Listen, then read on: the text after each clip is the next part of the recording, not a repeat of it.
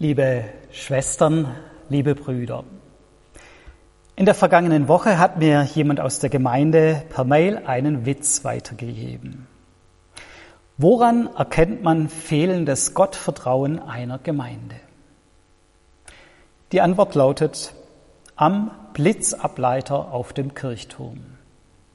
Tja, wer wirklich auf Gott vertraut, der braucht sich wohl nicht vor Blitzen zu fürchten. Wir lächeln über diese Logik. Es erscheint uns absurd, unvernünftig und auch verantwortungslos, so zu handeln. Man muss sich doch nicht und andere unnötig in Gefahr begeben, um den Glauben unter Beweis zu stellen. Aber bei unserem heutigen Predigtext musste ich an diesen Witz denken. Denn in dem Text geht es auch um eine Person, die scheinbar absurd unvernünftig, ja verantwortungslos handelt. Aber Jesus stellt uns genau diese Person als Vorbild vor Augen. Schauen wir uns das ein bisschen genauer an. Jesus saß damals im Vorhof des Tempels. In diesem Bereich des Vorhofs standen 13 Opferbecken, in welche Spenden für den Tempelbetrieb eingelegt werden konnten. Die wurden dann verwendet, um zum Beispiel Brandopfer zu kaufen, die Priester zu versorgen oder sonstige Ausgaben des Tempels zu finanzieren.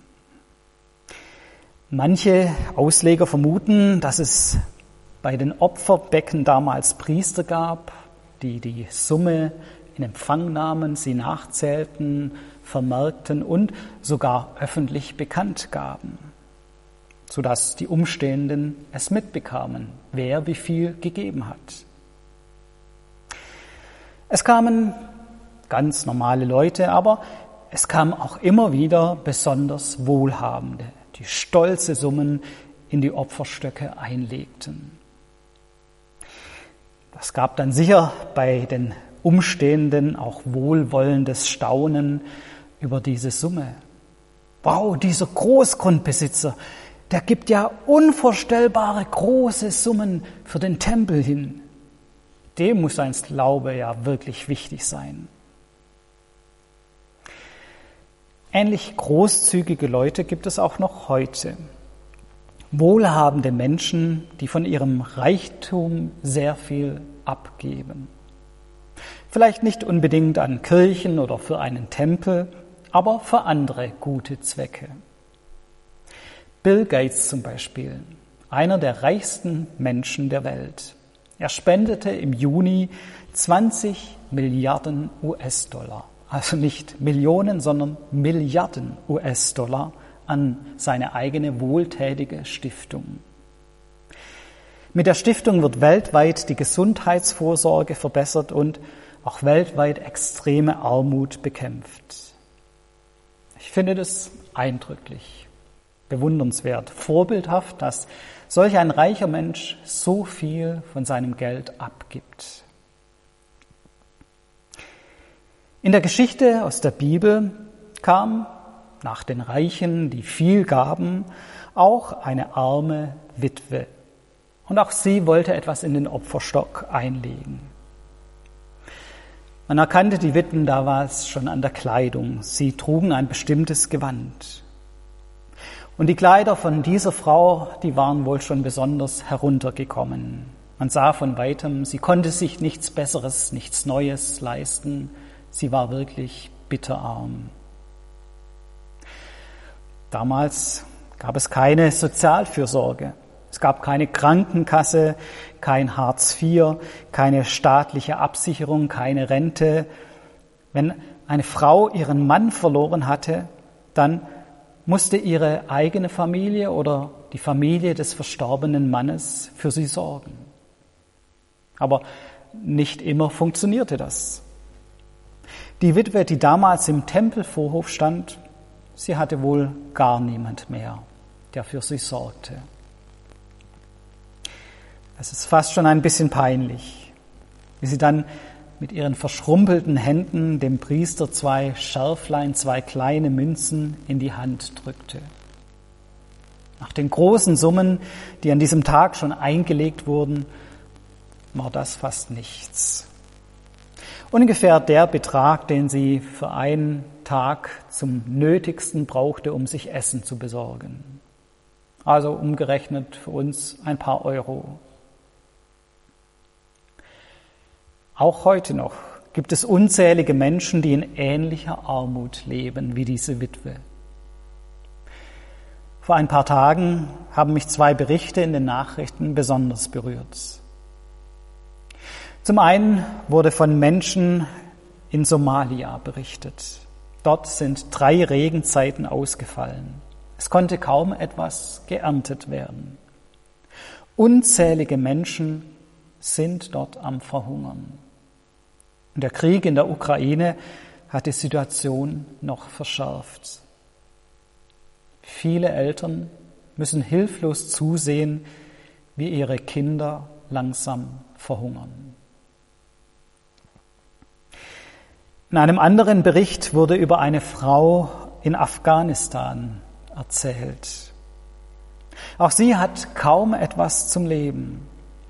Um für ihre Kinder sorgen zu können, hat sie eine ihrer beiden Nieren verkauft.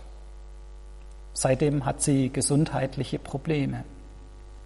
Aber für den Erlös, für die 1200 Euro, konnte sie ein Jahr lang über die Runden kommen. Doch jetzt ist das Geld wieder zu Ende.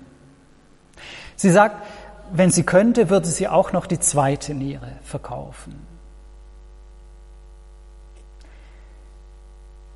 Ähnlich arm war auch die Witwe in unserem Bibeltext. Und diese Witwe gab das wenige, das sie noch hatte, als Spende an den Tempel. Sie hätte ja noch wenigstens ein Schärflein, eine dieser zwei Münzen behalten können und die andere hingeben können. Aber nein, sie gab alles. Nüchtern betrachtet war das absurd. Es war unvernünftig. Ja, es war sogar verantwortungslos.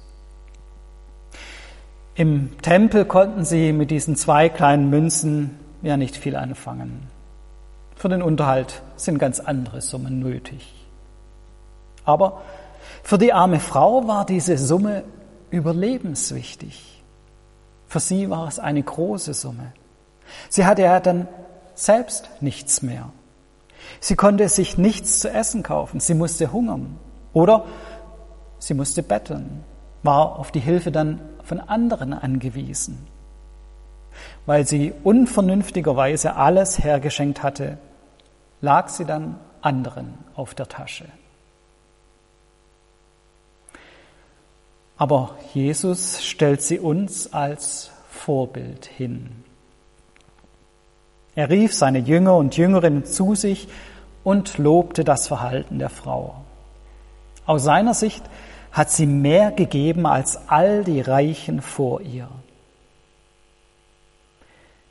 Hier wird deutlich, dass Gott in finanziellen Dingen anders rechnet als wir Menschen. Bei Gott gilt in diesem Fall eine höhere Mathematik. Entscheidend ist nicht, ob der Tempel gut finanziert wird. Entscheidend ist der Glaube und das Vertrauen, mit dem jede noch so kleine Gabe gegeben wird.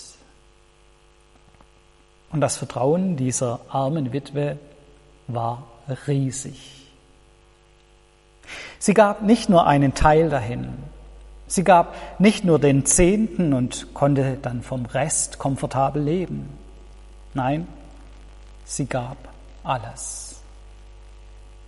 Luther übersetzt, sie gab alles, was sie zum Leben hatte. Vom griechischen Text her könnte man auch wörtlich übersetzen, sie gab ihr ganzes Leben. Das ist beeindruckend. Das erstaunte sogar Jesus. Denn er erkennt richtig, darum geht es ja im Glauben.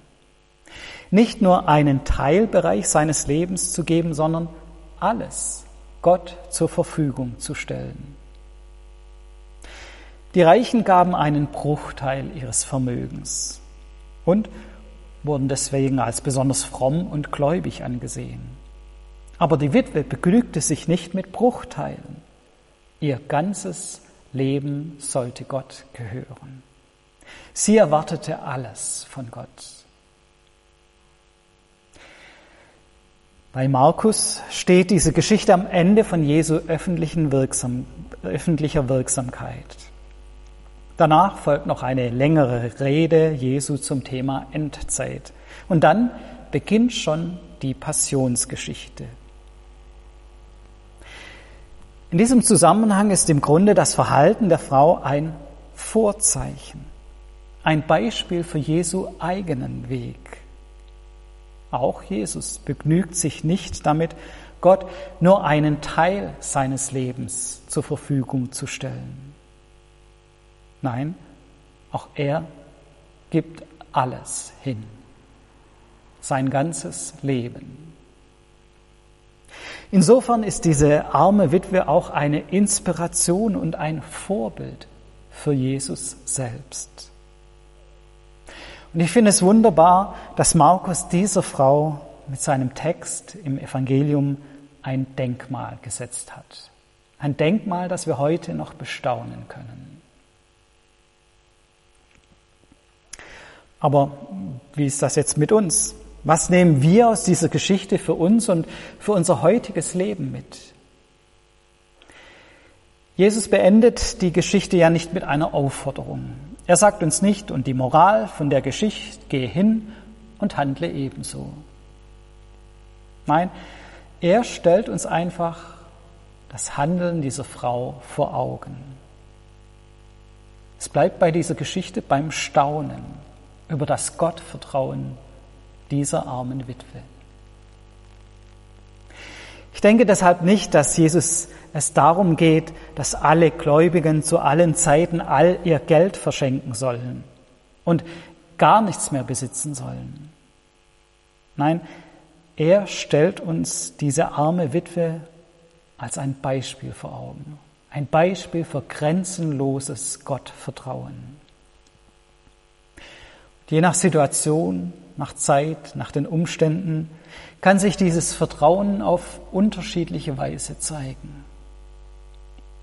Wichtig ist Jesus, er möchte uns ermutigen zu solch einem Gottvertrauen. Was könnte das für uns bedeuten? Was könnte es für dich bedeuten, dein Leben ganz Gott zur Verfügung zu stellen? Vielleicht denken wir manchmal, ja, ich kann doch nichts, ich, ich habe doch nichts Großartiges, was ich Gott geben könnte. Die Geschichte von der armen Witwe zeigt uns, es kommt nicht auf die Größe der Gabe an, es kommt auf die Herzenshaltung an. Jede Gabe ist wichtig, auch wenn sie noch so klein erscheinen mag. Aber nicht nur für uns selbst, auch für andere gilt das. Die Geschichte ermutigt uns auch bei anderen genauer hinzuschauen. Bei so manchen denken wir vielleicht, naja, der oder die kann für unsere Gemeinde nicht viel beitragen.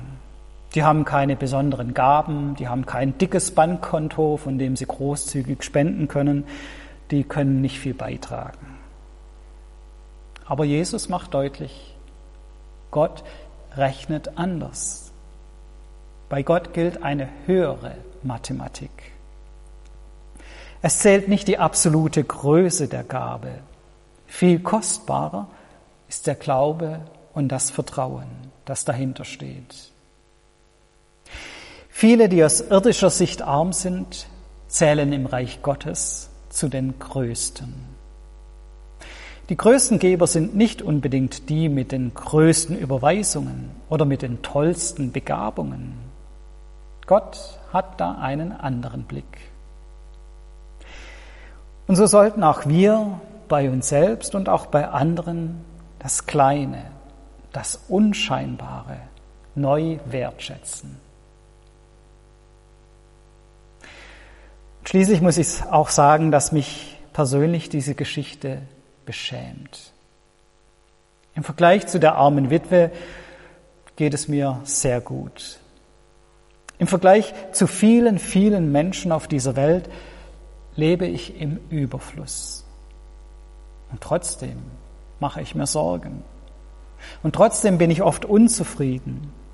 Und trotzdem fällt es mir oft schwer, dankbar zu sein oder von meinem Überfluss etwas an andere abzugeben. Die arme Witwe mit ihrem großen Gottvertrauen beschämt mich. Sie hat viel weniger. Und doch hat sie so viel mehr als ich. Sie hat ein größeres Vertrauen. Sie hat eine größere Freiheit im Glauben. Sie hat eine größere Gelassenheit. Sie ist in all ihrer Armut näher am Herzen Gottes. Und darüber kann ich nur staunen. Und ich kann mir hoffentlich auch eine kleine Scheibe davon abschneiden. Amen.